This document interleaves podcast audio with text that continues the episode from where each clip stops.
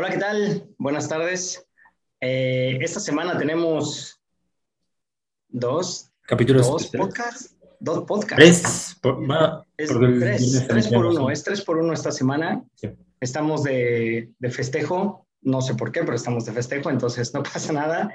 Eh, ¿Cómo están? Buenas tardes. Eh, nuevamente aquí con ustedes. el día de hoy tengo la fortuna y tenemos la fortuna todos nosotros también de que en este podcast, eh, así como lo hicimos la semana pasada o, el episodio anterior conmigo, este episodio es con mi hermano, con Raúl. Ahora Raúl le toca ser el invitado. Eh, y bueno, eh, simplemente Raúl, muchísimas gracias por tu tiempo, gracias por estar aquí. Y, y nada, ¿cómo estás? ¿Cómo te sientes? ¿Cómo, ¿Cómo van estas vacaciones? ¿Cómo está México? ¿Cómo estás tú? Bien, pues de vacaciones, como bien dices. Um, aunque pues, sean vacaciones, sigo preparando como cosas para charlas, trabajo, que pueda salir en un futuro. Y pues en eso andamos. O sea, a pesar de, de estar descansando, una que otra vez pues me meto a leer cosas más allá de algo recreativo. O sea, con la finalidad de, pues de tener más repertorio ahí en, en la biblioteca. Y pues México hace bastante frío. Bueno, aquí la casa hace mucho frío. No sé por qué, pero siempre ha hecho frío en esta casa. A pesar de que estamos a 20 grados, yo estoy con chamarra. Pues es que 20 grados está re bien. Este, 20 grados es, es mi temperatura idónea, perfecta para mí. Pero bueno, sí, realmente la casa de mis padres, de nuestros padres, es un poco fría, entonces 20 grados se sienten como, yo creo que como 12 o 15 más o menos, porque sí es fría la casa, pero bueno, afortunado tú que estás en ese clima y, bueno, yo acá sufriendo con los 39 grados, pero bien, felices todos. Y bueno, pues vamos a empezarle entonces. Eh, además de que estás aquí, Raúl, además de que tú el día de hoy eres el invitado, eh, conocemos un poquito, la gente también ya conoce un poquito más de ti, eh, pero vamos, vamos, vamos, a, vamos a indagar un poquito más, vamos a, vamos a profundizar un poquito más en ti, en tu vida, en tu corta y joven vida aún. yo quisiera preguntarte, si recuerdas cuál fue tu primera experiencia con el deporte o qué hacías, qué practicaste, qué hiciste. Eh, yo recuerdo muy bien, espero que también lo recuerdes, pero yo quiero preguntarte cuál fue tu primera experiencia con el deporte, qué sentiste, si es que te acuerdas, obviamente, y, bueno, cómo, cómo de ahí se desprende todo esto que ahora haces en, en la psicología deportiva, tu maestría en el Real Madrid, etcétera, etcétera. Pues mi primer acercamiento al deporte, lo único que tengo claro es de que jugaba fútbol en la primaria, pero no sé si en el kinder, o sea, llegué a jugar algún otro deporte, o sea, básquetbol no, porque no me gusta, americano tampoco, mi familia no es como de americano. Mm, pues a ver, yo, yo recuerdo que era el fútbol ahí en la primaria. No sé si, si esa es mi primera experiencia. Tú que tienes más conocimiento. No, bueno, digo, yo me acuerdo porque estaba yo ahí y yo, yo veía las cosas, pero yo no, no sé si, si a lo mejor estoy equivocado, pero antes de la primaria también jugaste, de hecho jugaste en la Liga de Sague, en la famosa Liga de Sague, en los mm. campos allá por Cuemanco, que estaba el, el equipo de la, de la, escuela donde estabas, bueno, este, kinder, preprimaria o como le quieran llamar, pero no recuerdo si era preprimaria o kinder o ya era la, la primaria, ¿no? Tienes toda la razón ahora que lo recuerdo. Sí, sí, sí. Entonces, recuerdo muy bien mm. eso. De hecho, por ahí hay una foto tuya donde fueron, no sé si subcampeones o campeones de en esa temporada de la liga y aparece el, el, equipo con sus medallas, etcétera, etcétera. Entonces, es muy chistoso. Esa fue tu primera experiencia, entonces. Sí, vaya, no la recordaba. O sea, pensé que había sido en primaria. No, no, no. Preprimaria. ¿Qué otra, ¿Qué otra experiencia tienes con el deporte? Que, recuerdes? Mm, a ver, es que de esa experiencia, o sea, recuerdo que, o sea, no, no recordaba los años exactamente, ahora que lo dices, o sea, recuerdo que fue en primera primaria y antes, pero yo recuerdo que en segundo de primaria con el director, que era en ese momento quien llevaba el equipo de fútbol, le pregunté, oiga, ¿no se va a hacer otra vez el, el equipo? Y me dijo que sí, que tal vez, ¿no? Pero no sé por qué se había disuelto y por eso pues me alejé del deporte y no fue hasta secundaria, creo, O sea, porque, bueno, juegas cascaritas ahí con, tus compañeros y, y, bla, bla. Pero fue hasta tercero de secundaria que me, igual, en, en el mismo colegio donde estaba, empiezan a armar como un equipo de fútbol, más que como un equipo formal, algo nada más para representar en un equipo de, de un torneo del TEC de Monterrey. Entonces, pues ya ahí armaron, armaron el, equipo. Recuerdo que en primaria era, era defensa izquierdo, me parece que era. Me parece que, que eso era. Y solamente una vez fuimos campeones, pero ahora para secundaria recuerdo que era medio. Y bueno, ya pasó que pues no ganamos. De hecho, perdimos todos los partidos, los tres partidos. y, mm, sí pasa, sí pasa, no pasa nada. Y e igual nuevamente, pues no sé por qué en esa temporada me empezó a llamar mucho el parkour. Que no, no, o sea, en serio no lo recuerdo por qué lo conocí. No recuerdo. Solamente recuerdo que veía dos videos muy famosos que eran de Urban Runners. Así era el grupo que, que, daba las clases. Y ya ahí fue como que me empecé a meter, dice que yo hacía aquí en, en, la casa y bla, bla. Y no fue hasta que me empecé a, a investigar que pues había en, Tasqueña, que era pues donde más fácil nos, nos quedaba. Y pues ya ahí estuve pues bastante tiempo, creo que uno o dos años me parece que fue. Y ya, o sea, esa fue mi experiencia con el deporte. O sea, también en ese momento recuerdo, como bien lo decías en el podcast pasado, que pues diste un, brinco, ¿no? Que estabas en, la ciudad, te fuiste a Puebla, a Tlaxcala y después te regresaste a la ciudad. Recuerdo que en ese momento era, estabas como por aquí y pues me invitas a, a jugar, a entrenar y yo no quería porque estaba jugando Xbox. Pero bueno, tampoco el Xbox se considera, no sé si considera lo deporte, o sea, más bien lo hacía como recreación. No, realmente no creo que el Xbox sea deporte o todas las consolas sean deportes. Pero sí, realmente me, acuerdo de esa, de esa etapa de, deporte, de esa etapa de, de, iniciación tuya, por así decirlo, y a lo mejor iniciación y final en el deporte, porque realmente no fuiste alguien como de mucho, como de mucho deporte, ¿no? O sea, sí lo practicabas y todo, a la fecha vas al gimnasio a hacer ejercicio, pero, pero es como más individual. ¿Qué, ¿Qué, diferencia, por ejemplo, en el caso del parkour, que a lo mejor también, entre comillas, podría ser de equipo? Eh, bueno, para la gente que nos está escuchando y que nos, que, que nos va a ver, que nos va a escuchar y que nos va a ver, el parkour es un, es un, se podría decir una disciplina más que deporte o deporte también, en el cual normalmente los chavos en la calle, chavos, chavas en la calle, eh, pues brincan, ¿no? Van de, de, un, de, un, obstáculo a otro, brincan, hay, obviamente la técnica es, es, es fabulosa. Si en algún momento pueden buscar algo de parkour, busquen parkour en, en, en, YouTube, van a encontrar miles, miles de cosas. Hay cosas increíbles también en, en el caso del parkour, ¿no?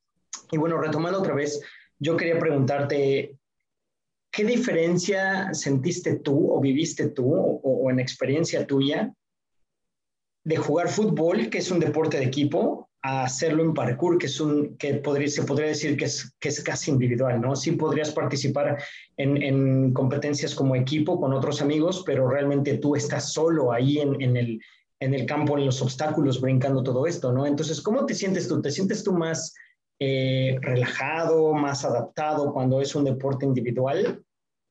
o cuando es un deporte o cuando fue un deporte de equipo, como el fútbol? Mm, pues realmente sí es muy diferente. O sea, estaba pensando, o sea, como cuál pudo haber sido como la diferencia, ¿no? O sea, en el caso, pues llevarte con tus compañeros, pero ahora que lo pienso, o sea, es, es diferente la dinámica, ¿no? o sea, no, no puedo decir que, que en el fútbol, o sea, se, me sentía más unido a, mi, a mis compañeros, porque era diferente también, porque pues era un contexto escolar, ¿sabes? O sea, convivía con ellos prácticamente todo el día.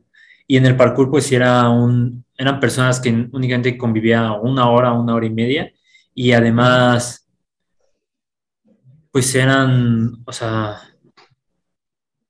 sí, o sea, personas con las que no, no había convivido desde la primaria. Para, aquí para dar un poco más de contexto, en la secundaria éramos por lo general personas que veníamos desde la primaria hasta la secundaria juntos, entonces ahí ya nos conocíamos todos perfectamente y nunca nos enojamos, siempre estaban bien chidas las retas, o sea, yo recuerdo que segundo y tercera secundaria estuvo increíble, más segundo que tercero, justamente porque mm, no tenemos tanto espacio en tercer, en tercer grado, pero sí que es diferente, ¿eh? o sea, ahí más bien podría decir que cuando conoces a las personas de bastante tiempo, tiendes a mm, tener una diferente cohesión de grupo, inclusive más unida, a pesar de que ganes o pierdas, porque bueno, en el parkour no hay un ganar o perder, o sea, únicamente es como realizaste movimiento o no, y, si te salió o no, y, si no te lastimaste también, ¿no? O sea, porque en el fútbol, pues, tienes la finalidad de anotar goles y ganarle al otro equipo. En este caso, pues,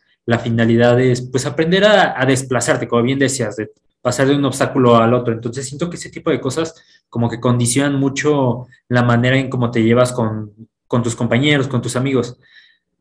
Ahora, sobre eso mismo, o sea, hay personas que se, se tendían a lucir bastante y te enseñaban en el, en el parkour. Por lo mismo, la disciplina, o sea, tendía a ser como algo de aprendizaje, o sea, donde sus bases eran el aprendizaje y el compartir justamente esto. Pero sí, a veces eran personas de muy, de una gran diferencia de edad, porque como no es un deporte tan conocido, o sea, esporádicamente las personas lo, practican. Entonces, por lo mismo, o sea, no, era como que yo con 15 años me estuviera llevando con alguien de punto 25, ¿no? O sea, que sí nos vamos a poder llevar, pero pues tal vez pueda decir cosas que para él sean tontas, ¿no? O sea, porque yo todavía soy inmaduro en ese momento. Y, y de igual forma, o sea, puede que yo a mis 23 años pueda decir que haya, puede decir algún comentario inmaduro a alguien de 30, ¿no? Si es que practicásemos algún deporte individual y que estuviéramos en, una dinámica similar. Entonces, yo siento que, o sea, sí es, sí es muy, muy diferente la, la, cuestión de grupo por el tipo de deporte, porque lo mismo que te comento, ¿no? O sea, las diferencias de edad eran bastantes, el tiempo que llevaba con ellos, y también como era, es un deporte como de mucha calle, o sea, tendían a estar mucho en, en la calle, vaya. Y pues ves que mis papás no son como de que nos permiten pasárnosla en la calle, a pesar de, eso. O sea, entonces, pues siento que sí, como que condiciona mucho como el, contexto en el que te desarrollas, el tipo de deporte, las personas que lo constituyen, la manera en cómo tú te relacionas con, y en este caso, en cómo yo me relacioné con ellos. O sea, que no quiero decir que haya sido mala, pero, o sea, sí, sí la sentía distante. Sí, y es que también, eh, digo, aquí entran diferentes factores, ¿no? Son gente que vas conociendo poco a poco, que no tienes la suficiente confianza, y además de eso, aunado a eso, échale la diferencia de edad, ¿no? O sea, son gente más grande, que ya ellos en su cabeza y en sus pensamientos tienen otras cosas, tú vienes de, de la pubertad o de vas a entrar a la juventud, etcétera, etcétera, entonces, eh, o viceversa, no sé, eh, es, es, es simplemente que también los las edades a veces son, pareciera que no, pero a veces son un poquito difíciles de acoplarse, ¿no? De, de, engranar perfectamente. Entonces sí entiendo esa parte. Oye, y luego de ahí, estás en el parkour, dejaste el fútbol, estás en el parkour. ¿Qué pasó para dejarlo? ¿Qué, sí, exacto. O sea, ¿qué, ¿qué pasa? ¿Qué pasa? Dejas, te metes, eh, empiezas la preparatoria, bueno, ahora el brinco a la preparatoria, obviamente la preparatoria ya cambian muchísimas cosas cambias de escuela. Eh, y, cómo es la vida de Raúl? ¿Cómo es la vida de Raúl en el sentido de que te alejas del deporte, pero te, te, inmiscuyes en otras cosas, ¿no? Eh, vienen los Boy Scouts para ti, eh, que bueno, aquí mucha, muchos yo creo que ignoramos qué hace un Boy Scout o qué hacen los Boy Scouts, pero bueno, e, ese giro drástico, eh, por así decirlo, del deporte hacia los Boy Scouts, que es una actividad más que un deporte, y obviamente, bueno, actividades en las que te enseñan muchísimas cosas, ¿no? Supervivencia, tal vez primeros auxilios, etcétera, etcétera. Entonces, ¿qué pasa en esa transición y, y, y por qué los Boy Scouts? Bueno, justamente en esa transición de por qué dejé el parkour, o sea, recuerdo que había estado en dos grupos. Uno era Urban Runners y después me pasé a otro grupo. Y, dejé Urban Runners no porque quisiera, sino porque dejaron de dar clases en, en Tasqueña y donde daban clases ya me quedaba muy, muy lejos y pues en ese, en ese tiempo mi mamá me iba a dejar. Y como bien lo decía, o sea, no era como que mis papás me permitían como que estar mucho tiempo en la calle, ¿no? Um, entonces me pasa a otro grupo y me dicen que si no quiero como medio formar y así. Y dije, ah, va, ¿no? Pero ya después empezó a ser como los sábados por las mañanas. Entonces, o sea, si yo quisiera salir con mis amigos el viernes por la noche, iba a estar muy cansado el sábado por la mañana. Y, y así era la experiencia de algunos, ¿no? De algunos otros formadores que llegaban sumamente desvelados y pues dije, ay, yo no quiero desvelarme y, o sea, prefiero disfrutar mi sábado. Y ya por eso lo dejé. Siempre he preferido la flojera al deporte. y bueno, mm, después a los Boy Scouts, o sea, recuerdo quién me había invitado. Alguien, me había invitado que, ah, un, un empleado de mi papá en ese momento, porque mi papá tiene una empresa justamente, me estaba contando todo lo que hacían los Boy Scouts y yo dije, ay, órale, qué, qué, interesante, ¿no? Pues voy a probarlo, ¿no? Y afortunadamente, pues es en Miramontes, donde mm, solíamos pasar mucho por ahí. Entonces dije, ah, pues me queda cerca, creo que está, está chido lo que me ha contado, voy a ir a, voy a, investigar, ¿no? Ya fui y, y, luego, luego me engancharon, o sea, estaba padre el, el ambiente, sobre todo, creo que últimamente me he dado cuenta que a pesar de que haya lugares muy, muy padres, para mí lo que realmente lo constituye son las personas. Entonces, el haber estado ahí lo acepté más que nada por las personas, no por que si hubiese aprendido tal, tal, tal cosa, ¿no? O sea, era por las experiencias que iba a vivir, sí, pero eso pasaba a segundo plano, porque era con quienes las iba a vivir, ¿no? Y es así como me engancharon, o sea, enseguida me hicieron pagar, también por eso me quedé ahí. Y y bueno, ¿qué hace un Boy Scout? Pues yo recuerdo que en ese momento pues sí te enseñan como los nudos, que es como el, estereotipo de, los Boy Scouts, pero más allá de pues aprender a hacer nudos y etcétera, o sea, ¿con qué finalidad lo, haces, no?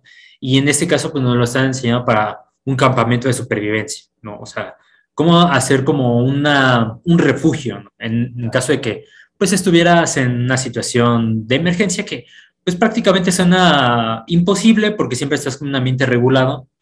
Entonces, pues eran básicamente por, por las experiencias que te brindaban, ¿no? Y, con, y por las personas que, con las que convivías. Y bueno, sucedió que pues me sigo ahí, desde preparatoria hasta el día de hoy sigo ahí, o sea, imagínense, o sea, me, me gusta mucho estar con las personas. Entonces, pues básicamente eso, o sea, no solamente los nudos, sino conoces a muchas personas de varios estados de la República porque no solamente es un movimiento en, una región ¿no? del país, sino es un movimiento mundial. Y pues justamente los scouts me ha permitido pues viajar tanto en la República Mexicana como a, otros países. Entonces, básicamente fue por eso, o sea, por las experiencias que te puede brindar el, el escultismo, como bien lo llaman. Y fíjate que ahorita que tocas el tema del ambiente y de las personas, eh, estoy por terminar, de hecho, bueno, estoy por terminar un, libro más este año, afortunadamente. Eh, se llama El hombre unidimensional. Eh, y de hecho, en el libro, en capítulo, creo que fue el último capítulo el que leí, no recuerdo muy bien si fue el último o el penúltimo. Herbert Marcus, que es el, es el autor, Herbert, él explica esa, esa parte, ¿no? Esa parte de cómo cómo el ser humano se adapta cuando el ambiente es mucho mejor para él. Obviamente, creo que todos, ¿no? Creo que todos tenemos esa, esa, esa facilidad de, de, adaptarnos a una situación y a, un, eh, de, a una situación ya sea social, global o lo que tú, como lo queramos decir, cuando el medio ambiente en el que estamos y la gente sobre todo, que es la que nos ayuda muchísimo a desarrollarnos y, y, a, y ambientarnos, valga la redundancia, ¿no? Y la adaptación que tenemos. Entonces, ahorita que decías esto, la verdad es que sí, o sea, sí podrá ser la ciencia, sí podremos decir lo que decimos, la psicología, la, filosofía, lo que, lo que todos creamos, ¿no? Pero sí realmente es bien sabido que cuando eres feliz rodeado de gente, o sea, eres, mucho mejor trabajador, mucho mejor eh, reactivo y proactivo como persona y también eres, eres te conviertes como en una parte fundamental y hasta a veces líder, ¿no? Porque a final de cuentas, el ambiente en el que te desarrollas eh, es un ambiente muy favorable para ti y para toda la gente que está a tu alrededor, porque tanto tú como tú aportas como ellos aportan, ¿no? Entonces, eso está bien padre que, que, sigas, que sigas en los Boy Scouts, que, que, que, bueno, ya llevas miles de años, bueno, no miles de años, pero llevas muchísimos años. Entonces, eso está padre. Digo, si te gusta y si lo disfrutas, pues, pues sigue adelante a final de cuentas son, son actividades que nos, nos, nos hacen crecer como seres humanos, nos engrandecen como seres humanos. Y, y, creo que también le aportamos algo a la humanidad y le aportamos algo a la gente que nos rodea, al círculo en el que estamos y a final de cuentas, bueno, también aprendemos algo de ahí para llevarnos a nuestra casa y a nuestros círculos familiares, ¿no? Sí, eh, sí. Y, y, bueno, oye, a raíz de los Boy Scouts y a raíz de que has aprendido tantas cosas, eh, ahí con ellos. ¿Cómo, ¿Cómo te sientes tú que te desarrollas en tu medio ambiente ahora?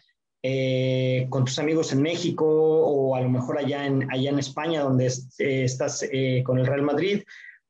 ¿Te ha ayudado esa parte como de los Boy Scouts? ¿Han influido el que tú digas, oye, pues de aquí puedo tomar esto, esto y esto y lo aplico acá? Si te funciona, no te funciona, la gente de repente ha de pensar así, este cuate pues, de, dónde saca estas técnicas, no sé, platícanos un poquito de eso. Sí, bueno, hasta hace poco, antes de venirme de vacaciones acá en México, me funcionó bastante, o sea, iban a hacer una formación a entrenadores en el mismo en Madrid para, o sea, hacer categorías ahora de niños de 4 a 6 años, me parece. Entonces, como ese tipo de, de cosas, ¿no? O sea, que estás envuelto en un ambiente donde hay desde niños, adolescentes y jóvenes. Entonces, como ese mismo contexto te permite tener relación en este tipo de diferentes grupos, pues me ha permitido ahora estar en, este otro lado, ¿no? Que me ofrecieron de, ah, oye, ¿y qué sabes de este tema? Ah, pues sí, me, he estado aquí, aquí, aquí, he aplicado esto, ¿te sirve? Ah, sí, genial, pues va, vente, vamos a aplicarlo, ¿no?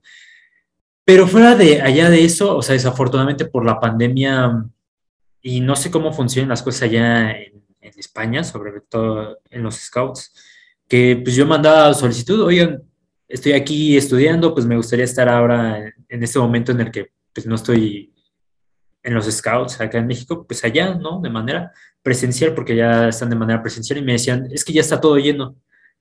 Y eso, por ejemplo, acá en México es, a pesar de que, o sea, ya estén cubiertos como las plazas, o sea, te dicen, ah, no necesitamos ayuda, pero si tú quieres aprender, vente, ¿no? O sea, ya veremos cómo nos ayudas. Entonces, como ese tipo de cosas sí, te, sí me he dado cuenta que es como muy diferente en esa cuestión de, de la cultura, sea, donde nosotros, o sea, buscamos de, ya estamos llenos, pero vente de todas formas, ¿no? O sea, aquí puedes aprender algo y vemos dónde cabes.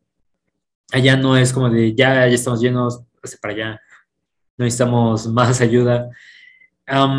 pero sí, o sea, afortunadamente me, me, ha servido, o sea, al menos en este pedazo, y ahora, también en fuerzas básicas, me... Es, como diferente, porque igual la pandemia condicionó muchas cosas.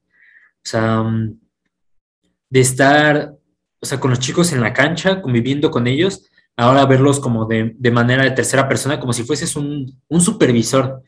Entonces, o sea, como yo sé, porque pasé por esa etapa, cómo se siente, o sea, procuraba no estar como en, en ese ambiente como pasando y viendo cómo están los chicos, ¿no? Sino de vez en cuando bajarme con ellos mismos a las canchas y saludar así, hey, ¿cómo están? Bla, bla. Y que me habían platicado con los entrenadores, haciendo uno que otro ejercicio. O sea, sobre todo eso, o sea, que más allá de, o sea, si eres alguien como externo, psicólogo deportivo, uh, fisio, o sea, si tú tienes la posibilidad de, de, de vez en cuando bajarte con ellos a, las canchas y no estar como todo el tiempo en tu cubículo, u oficina, o sea, lo, en serio que los chicos te tienen a percibir de diferente forma, más cercana, como bien lo decía hace unos, hace unos momentos, y no tanto como este, este profesionista aparte, ¿sabes? Como, y, y, y sobre todo con el estereotipo que le tienen al, al psicólogo, ¿no? O sea, que es como el que es para los locos. Y si voy al psicólogo es porque estoy mal. Entonces, ese tipo de cosas me ha ayudado bastante a estar presente y que se vayan quitando esos prejuicios. Y, sabes qué? que desafortunadamente es un, es un, eh, es, eh, encasillamos, encasillamos de una manera errónea a las personas, ¿no? Por sus profesiones. En este caso, hablando la del psicólogo, pues la verdad es que está muy mal encasillado, en la cual es el cuate que te analiza, el cuate que te sabe cómo te va a responder, el cuate que va a jugar con tu mente y, y, así, no, así no es, ¿no? bueno, si quieres lo puedes hacer, pero obviamente no se trata de eso cuando, cuando tienes ciertos conocimientos, ¿no? Es como si el cuate de matemáticas va al mercado o al tianguis y dice, ah, soy matemático, ya sé, ya sé cómo le voy a hacer para engañar, o sea, engañar entre comillas, que me vengan un kilo, pero que me cobren menos porque la matemática dice y, el, y aquí hay errores de medición, porque está el, el, error de medición del polvo, el aire, etcétera, etcétera, ¿no? Entonces, en la báscula. Entonces, pasa lo mismo. Es que, ¿sabes? Siento que hay muchos como programas, por ejemplo, en, en Discovery o, o History Channel que te tienden a vender como estos sesgos cognitivos como si fuesen algo de engañar a la que pudieses engañar a la gente, ¿no? O sea, donde... la mente, casi, casi. Exacto, o sea, donde...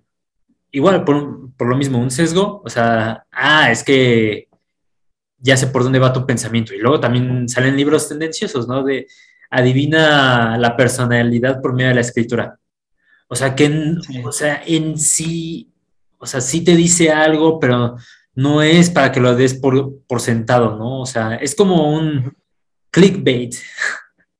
Sí, y, es que realmente si existiera todo eso tan fácil como lo venden, digo, la verdad es que miles de nosotros sabíamos psicólogos titulados, ¿no? Y a lo mejor titulados sin título, porque realmente dices, ya leí este libro, ya leí uno o dos libros, ya sé cómo llegarle a la gente, ¿no? O sea, en mi caso que me gusta y he leído varios libros, o sea, no por, por saber cosas que los libros dicen, voy a utilizarlo, ¿no? Cuando a lo mejor dices, bueno, está bien, leíste este muy buen libro, pero ¿cuánto le entendiste? A lo mejor solo le entendiste el 25% del libro porque es un libro que alguien te lo debe de explicar de, otra, de una u otra forma.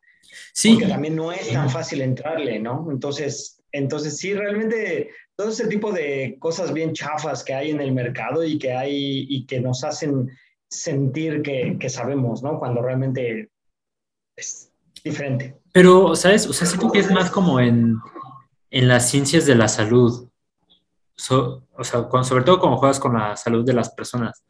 Porque, mm, no, perdón, no juegas. O sea, cuando estás en la salud de las personas. Por ejemplo, una persona, es que sí, es que es como complicado, es algo que todavía sigo pensando, ¿no? O sea, porque una institución pública te debe dar como la certificación de que tienes los conocimientos básicos para llamarte como algo, pero es una institución pública que ya sabe justamente de las bases, ¿no? O sea, ya ha estudiado, viene justamente de... Y mi papá me contaba sobre que él en, ahí en, en el trabajo hay personas que a veces le llegan sin experiencia, o sea, sin ser ingenieros, pero poco a poco las van metiendo y van aprendiendo, ¿no? no, no me quiero poner que estoy hablando en los ingenieros, pero me ha contado que hay personas que sin conocimientos han llegado a puestos gerenciales de ingeniería. Si bien no sé, no sé cómo sea la postura de ellos ante esta situación, yo, yo lo veo desde mi punto de vista, ¿no? O sea, una persona que, que quiera ser psicóloga no, no puede serlo si no está avalada por una institución pública, sobre todo porque es salud de las personas. Y cuando no tienes como esas bases Ah, es más complicado que cometas un error. Ahora no estoy diciendo que haya psicólogos que, todos los psicólogos lo hacen bien, ¿no? O sea, también hay psicólogos que lo hacen mal, ¿no? O sea, como todo, hay cosas, hay personas que lo hacen bien y otras que lo hacen mal, ¿no? Ahora, es, hay que trabajar para cada vez hacerlo menos mal. Sí, sí, y, y, bien lo decía, ¿no? Al final de cuentas se trata de aportar y no de, no de simplemente llenar un hueco por llenar, ¿no? Eh, oye, y, hablando de todo esto, digo, ¿cómo te veían o cómo te ven, cómo te siguen viendo a ti como psicólogo en, el Real Madrid? ¿Te acercas a la cancha ahorita que nos decías que, bueno, de repente te acercas, los entrenadores? Eh, ¿Cómo los percibes? ¿Cómo percibes tanto al entrenador como al, jugador? ¿Lo percibes como de miedo, como nervioso, o sí son personas que que te ven y dice, o sea, si, si, si es como esta seguridad de decir, estoy bien, no me falta nada, o sea, estoy aquí, miles de personas y millones de personas en el mundo, niños, chavos, quisieran estar en mi lugar, pero yo estoy bien seguro de que estoy aquí no necesito ayuda, ¿no? O sea, ¿cómo, ¿cómo es esa percepción de ellos hacia ti? Claro. Pues mira, no solamente me gustaría hablar ahí del, del Madrid, sino en los otros deportes en los que he estado, siempre te vas a encontrar con, con esos entrenadores, o sea, quienes aceptan la ayuda porque cada vez quieren ser mejores y quienes sienten que ya saben todo, ¿no? Y pues no, no requieren de, de, tu ayuda. Pero ¿qué es lo que pasa? Tanto hay personas que, hay entrenadores que te dicen que están cerrados y que pueden estar abiertos a la posibilidad de ver resultados, ¿sabes? O sea, por ejemplo, ahí en el Madrid era como, o sea, me brindaban la oportunidad primero ciertos entrenadores y después otros se iban abriendo. Y hablando sobre, por ejemplo, los chicos, o sea, yo iba con el entrenador y le decía, oye, sé que vas a tener pronto esta charla, ¿crees que puede estar en dado caso que, que pase algo, que haya un chico que, que no aguante la presión, etcétera? Y me dijo, sí, adelante, vente, y ya pues estás ahí presente, que sobre todo presente, que los chicos te vean cercano a ellos, más allá de estar como en, en, en el cubículo. Y, y es que, o sea, también depende mucho de, los recursos que tenga la institución. Por ejemplo, en el Madrid, pues, si hay un cubículo y puedes estar en la cancha. En las otras federaciones no siempre tienes la posibilidad de tener un cubículo. O sea, siempre estás ahí en, el, en la cancha. Entonces, entonces también te ves de manera más cercana. Ahora, sobre los entrenadores, sí me ha tocado entrenadores que en, en deportes de equipo me, me piden como más individual y curiosamente en deportes individuales me piden más sobre el equipo. Entonces, es, es bien chistoso porque, pues, ¿sabes? O sea, no, no te lo imaginas, ¿no? O sea, como, como esta ocasión de, ¿qué te digo? Entonces, por ejemplo, ahí en la Federación de, de Lucha, siempre es como de cómo, cómo se relacionan los chicos, o sea, cómo podemos hacer para que mejore la relación, porque es a través de la relación que ellos van mejorando, ¿no? Y sobre todo va muy ligada a la ideología del entrenador. Pero también hay otros entrenadores que no aceptan la, ayuda del psicólogo. Y no solamente del psicólogo, sino también del fisio. O sea, el fisio es como esa persona que únicamente está ahí para cualquier cosa que, le pase algo al chico en cuestión de lesiones y que venga acá a trabajar. O sea, pero sí que ven al, al fisio más necesario por lo mismo de las lesiones que ellos no pueden manejar. En cambio, a, una, a un chico le pueden decir, venga, échale más ganas y vamos para El famoso, échale más ganas, que, que, que, que, sinceramente te pones a pensar un poquito más y dices, ¿qué significa echarle ganas? O sea, ¿qué son ganas? O sea, ¿ganas es esfuerzo? ¿Ganas es como, como más voluntad? ¿O qué es echarle ganas? ¿No? Es así como el, el, el, aguante, el famosísimo aguante sudamericano, ¿no? Que, que, ahora ya muchos en México se adopta, ya ahora mucho se adopta en los deportes, sobre todo en el fútbol, así de aguante y fuerza, ¿no? Sí, o sea, ¿fuerza para qué? O sea, ¿fuerza de qué? Si fuerza moral, fuerza motriz, y a lo mejor dicen fuerza cuando el cuate está lesionado y dices, es que no necesito fuerza moral, necesito fuerza motriz o de recuperación, ¿no? Y justamente por eso, o sea, eso mismo que acabas de exponer, es algo que acaba de pasar en los Juegos Olímpicos con lo mismo de Simone Biles, ¿no? Que dijo, no, pues por salud mental me voy a retirar mm, en estas competiciones, que hasta el día de ayer me parece que fue, ya volví a, a retomar ahí una competición. Y en el otro caso de Nova Djokovic, creo que se pronuncia así, dijo, la presión es un privilegio, que justamente e, esa oración siento que fue sacada muchísimo de contexto de que, ah, yo me siento más salsa, me siento más que, que Simón, ¿no? Entonces, no, a ver, yo, yo algo que me he aprendido en el deporte es de que nada es personal, o sea, esa, esa oración no, no quiere decir lo que estamos entendiendo o malamente estamos entendiendo. ¿Por qué? Porque el deportista lo entrenan para, para ganar, ¿sabes? O sea, entrena su deporte, únicamente eso. No, lo, no le enseñan a, hablar. Entonces, no, no sabes qué es lo que hay detrás de, de, esa oración. Ahora, ah, el sentir presión es un privilegio y, creo que relacionarlo como, por ejemplo, el, el echarle ganas creo que viene muy ligado, por ejemplo, al, o sea, a la cultura, no solamente del mismo deporte, en, la misma institución en la, que, en la que tú estás, porque es un privilegio que haya psicólogo. No todas las federaciones tienen la capacidad monetaria para... No, no, no. Ahora, siento que presión lo estaba manejando en el término de saberla manejar, no en el, no en el sentido de, de, ¿sabes? De, de que me desborda. Es que no, no, no, sé cómo, no sé cómo contextualizarlo. Yo, yo creo que, yo creo que eh, no, sé si, no sé si esté equivocado, pero mi, punto de vista, así como es él, o sea, así como es él como jugador, como persona, creo que, que jamás he escuchado un, un, un, escándalo fuera de las canchas, ¿no? Como persona.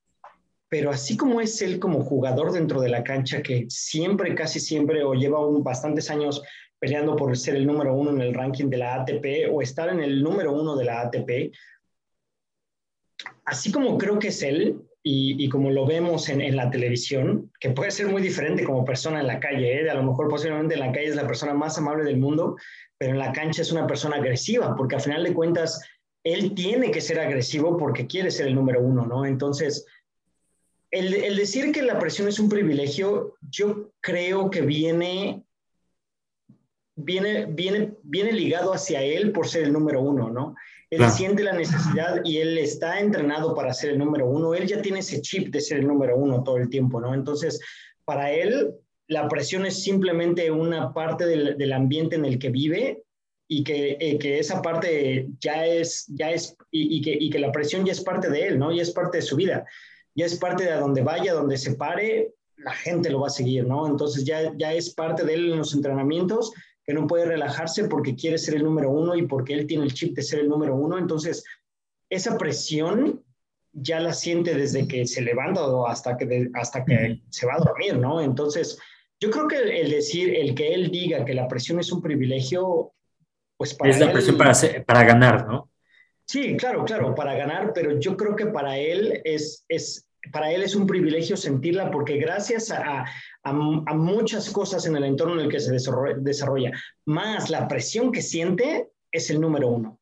Entonces, yo creo que a lo mejor por eso también él se refiere a, que la presión para él es un privilegio y el privilegio es el ser el número uno del mundo, ¿no? Claro, sí, y mira qué, qué buen punto de vista abordas, porque justamente, o sea, realmente no creo que no lo haya dicho malamente, ¿sabes? O sea, en el sentido de que, o sea, por ejemplo, las personas que viven al día tienen la presión de, pues, de salida, ¿no? O sea, claramente. Más bien creo que lo que él, él, se refería era de el manejo de la presión, ¿no? O sea, porque bien lo dices, ¿no? El manejo de la presión de que las expectativas que tienen sobre mí, ¿no? O sea, claro.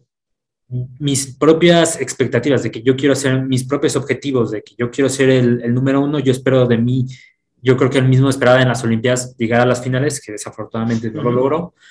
Pero ahorita lo estaba pensando y recuerdo una anécdota que nos contaba el psicólogo de, de Rafael Nadal, en el que él, o sea, sufrió desafortunadamente pues, abuso físico por parte de quien fue su entrenador en la juventud.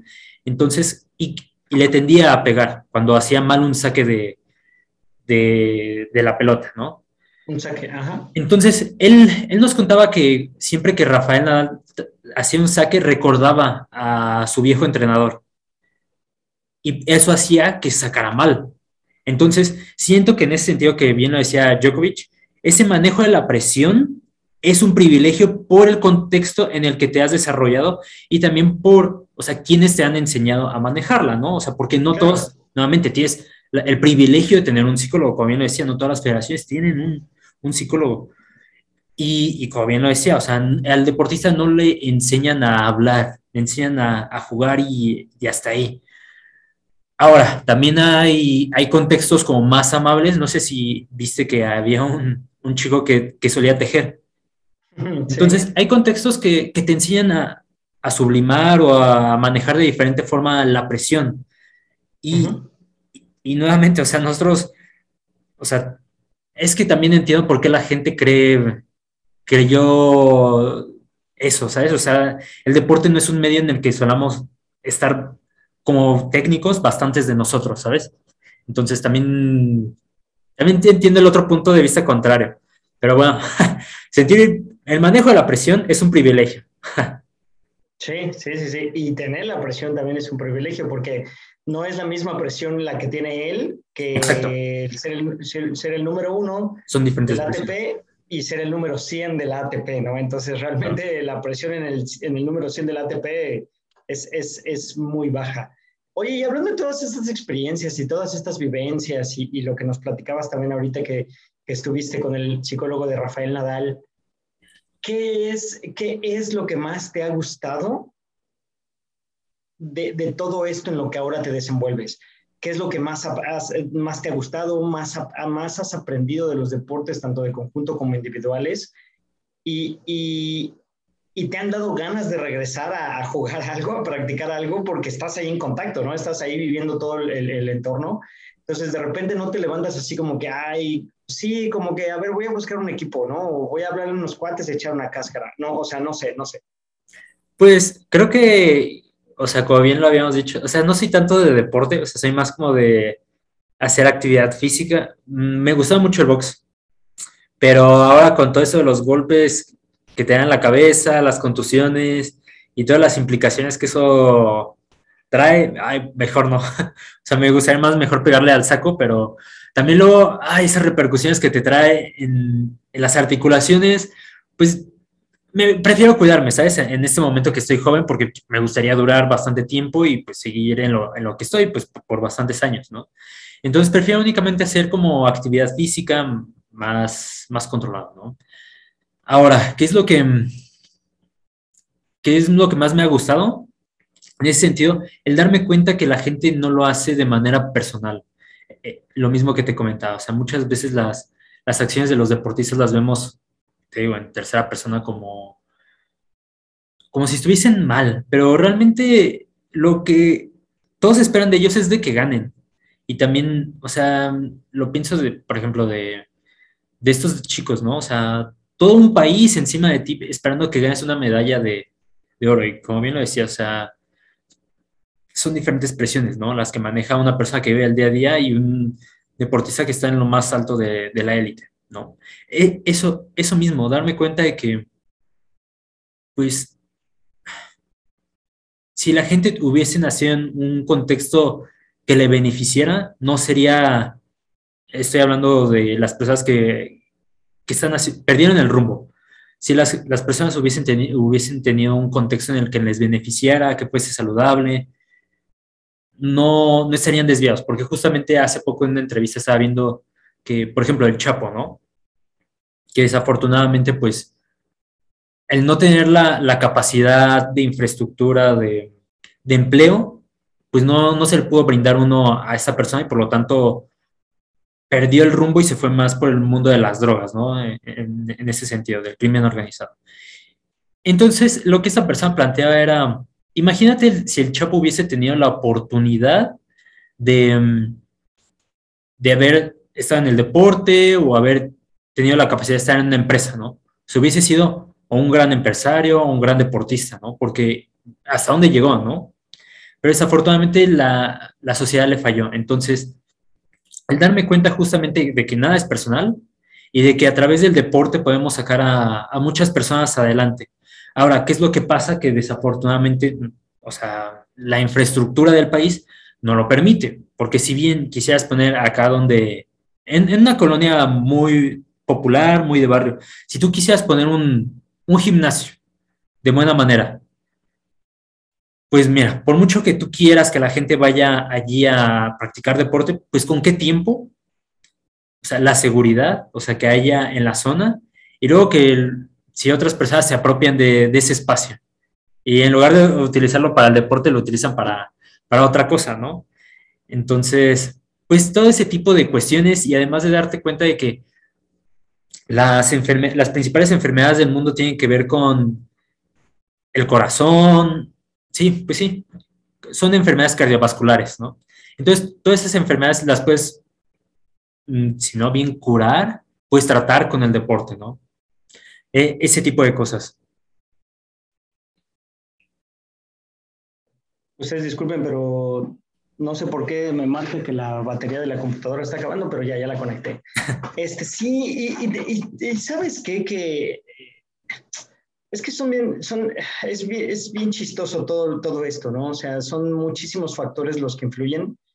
Eh, ya lo decías tú ahorita, ¿no? El, el, ejemplo este de voy a poner un gimnasio bien chido, bien armado, y a lo mejor yo vivo en una colonia popular, pero tengo los medios y quiero hacerlo, ¿no? Porque a final de cuentas en mi colonia le hace falta un gimnasio, voy a ponerlo uno como empresario. El problema no es que lo pongas, el problema tal vez que si tienes para ponerlo, tienes para, el para darle mantenimiento a las máquinas, a las cosas, etcétera, etcétera, ¿no? Y por más que tú tengas a los empleados que limpien, que cuiden, que saniticen, etcétera, etcétera, si aquí el, el, el mayor factor, el cual es, el, es, es, son las personas o tus clientes, no lo cuidan, tu esfuerzo va a ser nulo.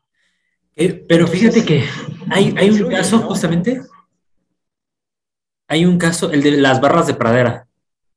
Uh -huh. Una colonia popular, pero el gimnasio lo tienen, o sea, procuran mejorarlo cada vez más, ¿no? Claro. Y todos los chicos ahí se sienten parte de mejorarlo. Entonces, como que no pierdo la esperanza, ¿sabes? De que si bien una organización social se puede hacer eso, o sea, también del Estado. No, claro, yo no, yo no, digo, que, yo no digo que no.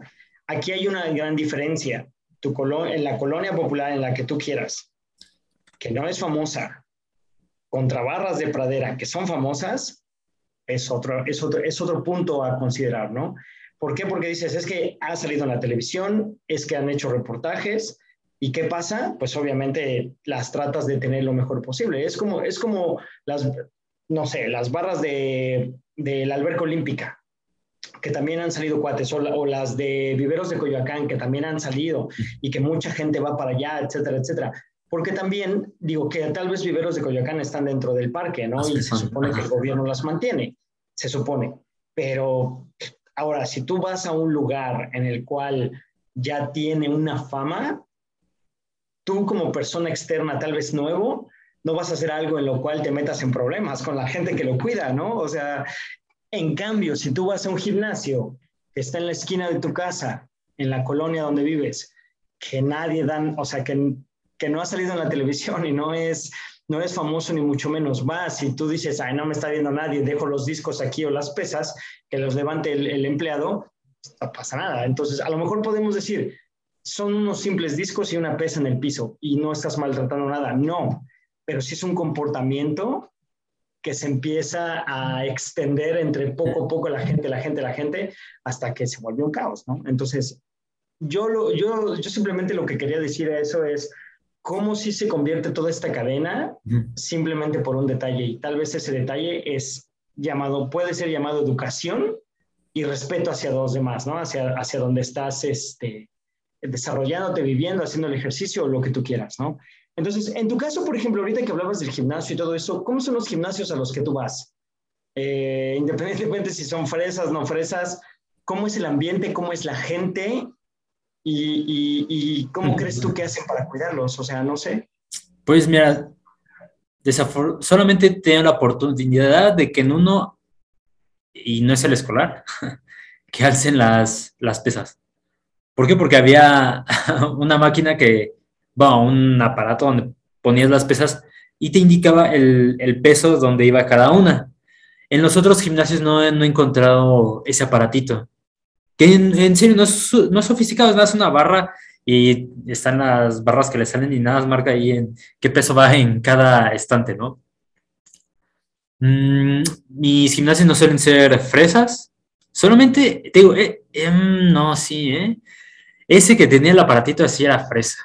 Mm. Aunque ese aparato, les digo, o sea, no es, no es fresa, pero, por ejemplo, en, así sea en México como, y en España, la gente suele dejar la, las pesas ahí puestas en, en, las barras o en los equipos y no lo hagan, realmente es muy molesto, o sea, busquen alzarlas. Pero las personas, yo siempre he sido muy callado en los gimnasios, no me gusta hablar con nadie y pero tampoco me gusta escuchar música. Entonces, en TikTok suele, suelen salir como muchos videos así como de sí, maníacos o personas a las que hay que tenerles miedo en el gimnasio. Soy estas personas que no hablan y que no escuchan música y nada, están así haciendo ejercicio. así, sí, no, no me gusta, y, y como bien decía, o sea, no me gusta ni acercarme a las personas, solamente para decirles, oye, ya vas a terminar de usar la máquina, ¿cuánto te falta? Ah, bueno, me espero, ¿no? Ya está ahí, no hago más conversación. Siento que pierdo el tiempo hablando y, y yo voy al gimnasio a únicamente entrenar, no me gusta platicar. Pues, son diferentes tipos de, de, vista, ¿no? Pero de punto de vista, pero sí, sí, al final de cuentas, la concentración que cada quien lleva es, y motivación sobre todo también, claro. pues es, es, cada uno se la cree, ¿no? Y se la inventa. Eh, oye, ¿y qué va a ser de Raúl en los próximos meses? ¿Tienes algún plan en específico? ¿Quieres hacer algo? Eh, no sé, no sé, digo, para la gente que también nos está escuchando ahí afuera, eh, que nos va a escuchar y que nos va a ver, eh, platícanos, a lo mejor por ahí hay alguien que dice, oye, Raúl, a mí me interesaría una, una charla contigo, una consulta, oye, ¿sabes qué? No sé, lo que sea, ¿no? Entonces, ¿Qué, tienes en mente para los próximos meses? Pues en los próximos meses voy a estar en la concentración de golf, en la Federación Española de Golf. Y mm, ya una, vez terminando eso, ya me regreso aquí a la Ciudad de México, que la verdad es de que la extrañaba. O sea, ahora que estoy aquí no me quiero regresar, ¿sabes? Es como de, no. A, mí, me gusta mucho México. Pero bueno, estando aquí en el país, mi, mi objetivo, mis planes son extender el conocimiento de la psicología a diferentes profesionistas del, deporte, de las ciencias del deporte. Ahora, pues afortunadamente me salió una oportunidad ahí en la Universidad de Marista, donde me habías comentado justamente dónde es Cristi, hace dos o tres podcasts, me parece que es. Ahí pues, un simposio sobre la psicología y las lesiones y para todos aquellos que quieran alguna consulta o charla, en este momento estoy dando charlas gratuitas para darme a conocer. Entonces, abierto a, sus temas y necesidades sobre todo. O sea, no, en este momento no, estoy en un momento donde estoy diversificándome para después saber en qué me quiero centrar. O sea, quiero conocer de todo para después saber a qué es lo que le quiero tirar, porque puede ser que en algo me guste, pero no sea bueno en algo sea bueno, pero no me guste. Entonces quiero encontrar algo en lo que sea bueno y que me guste, ¿no? Y por otro lado, me gustaría abrir, que esto ya no tiene nada que ver con el deporte, una cooperativa. Que déjame de leo el, la misión, porque siempre se me olvida. Mm, es. Dale, dale. Mm, deja que me cargue. Está, ahí en blanco. Carga. Bueno, es a través del diseño de ropa, democratizar las fuentes de riqueza. Ah. Pero eso entonces es ropa, o sea, es una cooperativa de ropa. Sí, que busca apoyar a los artistas. No sé por qué se apagó mi, cámara, ¿eh? Que busca apoyar a los artistas, más que nada, o sea, a través del, o sea, el, justamente comprarle su diseño primero impreso, pedirles la aprobación de que si se puede imprimir en, una parte de la playera, porque me gustaría empezar con playeras, ¿no? Ya después sí, igual ir creando más, más ropa. Pero ellos, estos mismos artistas y los maquiladores, llevarse una parte proporcional de las ganancias, además de pagarles ya su servicio que, y material que ellos me brindan. Entonces, claro, claro. más allá de, de yo pagar directamente ya por un servicio que me viene dado el, justamente el monto, o sea, también hacerlos parte de, de las ganancias, ¿no? Y de la participación de la misma empresa. Entonces, no sé, o sea, le tengo muchas esperanzas, pero eso va a ser hasta que regrese. Poco a poco. Y a final de cuentas, digo, si son proyectos Solo hay que aterrizar bien las ideas y, darle poco a poquito y descubrir, porque si no lo intentan, si no lo intentamos, no descubrimos qué sucedería, ¿no? ¿Qué puede suceder? Sí. Este, pues Raúl, se nos acaba el tiempo. La verdad es que creo que siguen quedando muchos temas en el aire. La verdad es que las charlas puedes decir es que es una hora y cuando te das cuenta ya es la hora y sigues hablando y hablando y hablando. Sí, así es. Entonces, eh, son tantas experiencias, tantas, tantas cosas que uno vive en el día a día tantas cosas que uno aprende del diario, que la verdad creo que nadie en esta vida nos cansamos de hablar y de contar todo lo que nos han sucedido y lo que, y que nos sucede en nuestra vida, ¿no? Y, y bueno, hablando en, en, hablando en cosas, pues la verdad es que te deseamos y yo te deseo como hermano y te deseo como, como compañero de podcast, también te deseo todo el éxito del mundo y que, que, jamás se que jamás se detengan los éxitos y, y, que bueno, que al final de cuentas también todo lo que te propongas, bueno, que ojalá y se pueda cumplir y que y estoy seguro que, y todos estamos seguros que los puedes cumplir. Y bueno, una vez más, simplemente agradecerte que estás aquí y, y, muchas gracias, muchas gracias por compartir un poquito más de ti con, con todos nosotros. Para eso estamos. Y entonces, lo vamos a subir pronto, no sé cuándo, mañana tal vez. Tus redes sociales, todo para que, digo, ah, mucha gente ya nos tiene, pero aún así síguelas compartiendo para, para cualquier cosa que te contacten. Ya saben. Psico-Raúl SG, a YouTube Raúl SG, Spotify Dinámica de lo Impensado y les andamos.